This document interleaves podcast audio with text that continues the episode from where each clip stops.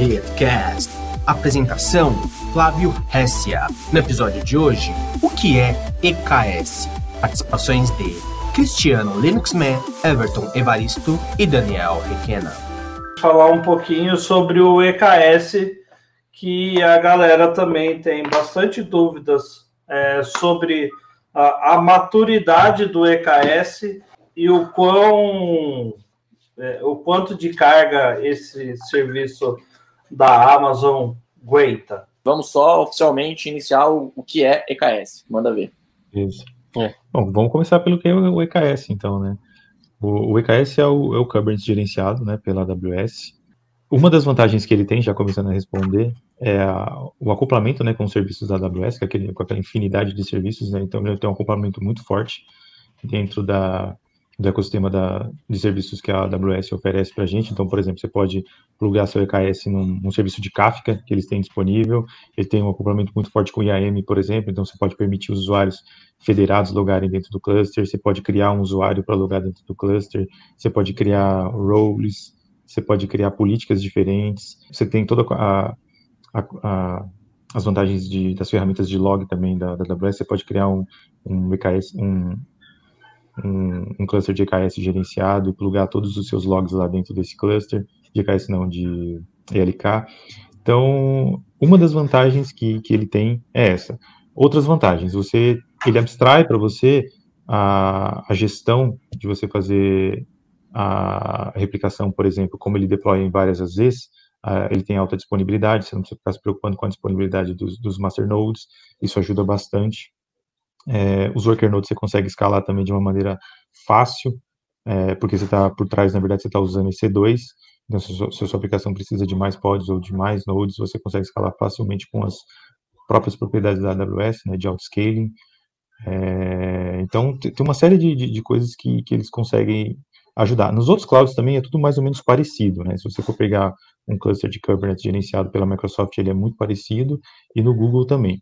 Eu acho que uma das grandes diferenças é a quantidade de serviços que o, que o vendor provê. A AWS, como a gente sabe, é o, é o vendor que mais tem serviços disponíveis. Então, é, além de você ter um Kubernetes que você consegue utilizar todas as features que a comunidade desenvolve, né, então, por exemplo, foi uma coisa que você não consegue fazer no ECS, se você estiver rodando os seus containers lá, pode ser que você precise, por exemplo, de um, de um Nginx Ingress Controller. Você não vai ter isso para você fazer gestão, para você fazer mapeamento de rota, né, que vai entrar dentro do seu, do seu cluster e sendo que no EKS você vai conseguir. Né? Então, todos os projetos que estão disponíveis para a comunidade você vai colocar, plus todos os serviços que o vendor disponibiliza. Né? Um ponto bem interessante que o EKS tem, né? Primeiro, cara, simplicidade, sei lá, e clicar ele subir para você a infraestrutura. Hoje tem o EKS CTL, né? Que é por da comunidade que a AWS tomou para ela, né? É bem comum isso é. acontecer. Então hoje é, tem o EKS.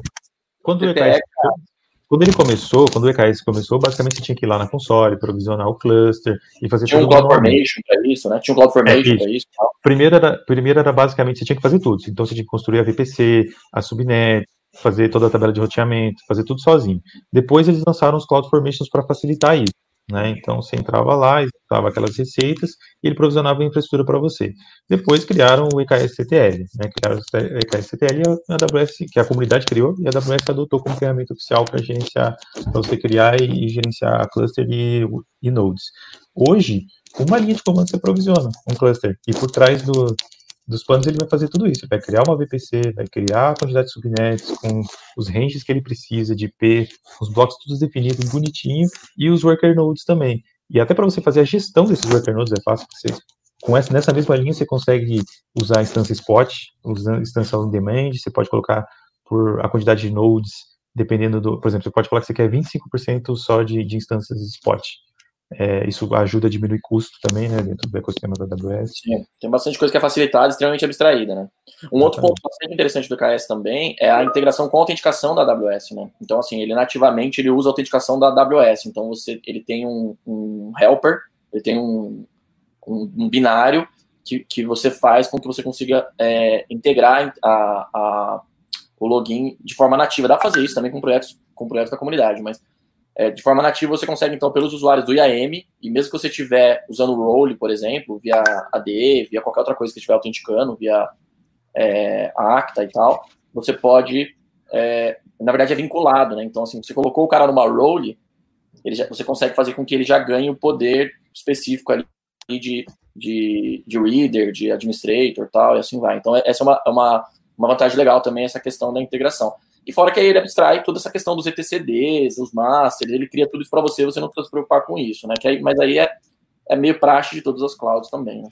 Voltando à pergunta do Robson, né? Pode pontuar as vantagens do Kubernetes gerenciado frente às clouds públicas. Falou algumas delas, né? A questão de facilidade, simplicidade, é, a redundância, que já é nativa, então as boas práticas do Kubernetes, Kubernetes Kubernetes, né? Não com tudo o ecossistema que está em volta, mas as boas práticas do Kubernetes já já vem junto com ela, facilidade de autenticação, integração.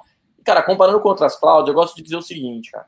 O, o, o Google foi o primeiro que lançou o GKE, né? Então ele é mais maduro, mas o, o, o EKS está amadurecendo muito rápido, né? E, tá, e, e, em nível de funcionalidade já tem algumas funcionalidades a mais, tem algumas a menos também, mas tal qual a gente sempre fala que, ah, por que a AWS? Por que, que vocês usam mais a AWS, né? A gente tem é, duas explicações para isso aqui na da rede, né? Por que, que a gente usa mais a AWS? Primeiro ponto, porque é mais maduro. Então, é, respondendo a pergunta, então é, a questão da, da maturidade conta também. É, e um outro ponto é, por, é, é, em questão dos princípios e valores da companhia mesmo. Então, é, é, eu, pelo menos, Flávio, acredito muito nos princípios e valores lá do, do Leadership Principles da própria Amazon e tal, e isso acaba dando fit, fica, acaba ficando muito mais fácil da gente falar, da gente, né, a ideia do, do, do menor peso, gol, menor preço mesmo, sempre que possível e tal, então tem esses pontos aí é, mas a gente também tem que dizer quando um, um produto não é tão maduro quanto o outro do, na outra direção, né? Então, acho que tem esse ponto, tem algumas funcionalidades que o GKE tem, mas falando em, em preço, em funcionalidades mais primitivas e mais é, principais, vamos dizer, acho que se equipara, né, Everton? Talvez consiga dizer um pouco melhor aí. Sim, em termos de funcionalidade são bem parecidos, né? O, todos eles mantêm né, as versões bem atualizadas, né? Hoje no EKS a gente tem a 1.16, né? A, a, versão mais atualizada do, do Kubernetes é chegando na 1.18, né? É, em todos esses vendors eles, eles oferecem até a 1.16, né? Tanto na Microsoft. No Google eu não tenho certeza, tá? Mas na Microsoft é certeza que eles têm a 1.16.1, se não me engano. Na, na, na AWS eu acho que está na 1.16.7, né? E isso é interessante também, né? Porque eu, todos eles estão mantendo as versões é, meio que atualizadas, né? E agora a AWS até lançou o, o, manifesto, né? De quanto tempo que eles vão manter as determinadas versões, então você consegue se planejar, né? A gente está bem num momento de, de, de, de, transição dentro dos clientes, né? Porque a gente começou provisionando os clusters de uma maneira, né? Lá atrás, quando era a versão 1.13, e hoje a gente já tem todas essas outras ferramentas que ajudam a gente, tipo o EKS CTL, né? Agora já na versão é, nas versões mais atualizadas, né, que facilita muito o gerenciamento, né, então a gente está bem nesse momento de transição, né, de ter que reprovisionar alguns clusters, até porque isso é uma coisa legal também que tem dentro do, do EKS, que você consegue fazer as atualizações direto na console, e ele mantém a retro, retrocompatibilidade, né? Então, se você quiser colocar a versão mais atualizada que tem disponível na console, você consegue, sendo que você tem que migrar de uma para outra. Então, por exemplo, se você dá um, cluster numa versão 1.13, você tem que ir para 1.14, depois para 1.15, depois até a 1.16. Mas você consegue fazer via console, é fácil. Talvez se você tiver um, um Kubernetes instalado dentro de casa, você vai ter uma dor de cabeça para fazer isso, né? Vai ser um, um negócio um pouco mais, mais chato de fazer mas você consegue fazer isso na console e ele mantém tudo funcionando. Você vai ter é, problemas se você é. editar alguma coisa, né? Se você editar alguma coisa, você provavelmente vai ter algum problema, porque as versões das APIs mudam. Então, se você. E como é, o manifesto do, do, É tudo YAML, né? Que você interage com o cluster, provavelmente você colocou versões de, de, APIs que talvez não estejam disponíveis mais. Então, você pode ter alguns problemas se você editar alguma coisa ou criar coisas novas. Então, você vai ter que se atualizar é, também ponto da atualização é o ponto que tinha passado mesmo, realmente. A questão da atualização simplificada é bem mais fácil. Se você tiver com Vanilla lá, é um pouco mais complexo você fazer essa atualização. Né? É, e o Matheus tem uma pergunta aí, né, Matheus? É, tava aqui no backstage aqui. É, eu queria saber, cara, é, se vocês podem tirar essa dúvida aí. Tipo, quais são os requisitos mínimos, falando assim, academicamente falando? Vamos supor que eu não sei de nada e eu quero começar a aprender Kubernetes ou EKS ou a TSS quais são os requisitos mínimos para mim começar nessa caminhada, assim? O que, que eu tenho que ter antes de ir lá e procurar? Como fazer tal coisa no Fabric, sabe? Ah, faz que nem eu, cara. Primeiro começa a aprender cloud. Aí, é uma boa ideia. Você vai falar isso mesmo. Na é, verdade, aí já tô no, no, no, no caminho. Já. Na verdade, é assim, cara, minha opinião, tá, Everton, me corrija aí. Cara, contém, é, Docker, cara, container, Docker, tem que aprender, não tem jeito. Né? É, é, é melhor, é, seria mais produtivo aprender Docker do que aprender Kubernetes, pra falar a verdade, do contrário não dá. Eu diria, a cloud que você escolher, porque isso conta muito também na hora de você fazer diagnóstico, troubleshoot, mas dá para fazer local também, então dá para você brincar localmente, tal, tudo. Então acho que não é um pré-requisito tão crucial, mas pô, se você quer brincar com a AWS, que, que você conheça ali minimamente a AWS, assista nossos vídeos aí, acompanhe e tal. E eu diria até um pouco mais, sabe? Assim, eu acho que você tem que ter um controle. Você falou do cara que não sabe nada, né? Tá começando agora. Então, eu tô fazendo a faculdade, quero começar a aprender. Eu diria um pouco mais, assim, você tem que ter também um conhecimento de sistema operacional como um todo, assim, de, de, de computação como um todo. Então, assim, como é que a, a computação e rede, assim, como que a coisa funciona e tal. A gente vê muita gente batendo cabeça aí porque é, começa de trás para frente, né? Então eu acho que uma basezinha de rede, como funciona a comunicação HTTP, como funciona a API, esse tipo de coisa, eu acho que não é um pré-requisito legal. É, é tem, eu concordo com só, só complementando o que o Flávio estava falando, é, principalmente você aprender Docker, né, que nem o Requeno falou, o Kubernetes basicamente é um orquestrador de containers com tem um conjunto de APIs, né, que você vai interagir com ele para você fazer a questão do, do, seu container, que nada mais, nada menos é do que um container em Docker. Então, é, você precisa aprender Docker, né, e que nem o Flávio falou, se você for subir hoje um cluster, por exemplo, que nem a gente está falando de EKS, se você for subir um cluster EKS, você vai precisar dominar uma série de conceitos. Né, você vai precisar saber, porque embora a gente tenha ferramentas que facilitem a nossa vida, que provisionem um cluster para a gente, ele está fazendo isso de maneira orquestrada, né? Está executando uma série de ações por debaixo dos panos. Então, você tem que saber criar uma VPC, você tem que saber o que é rede, tem que saber quais são as sub-redes, quais são as máscaras, as quantidades de IPs que você precisa alocar para cada rede, para cada rede pública, para cada rede privada.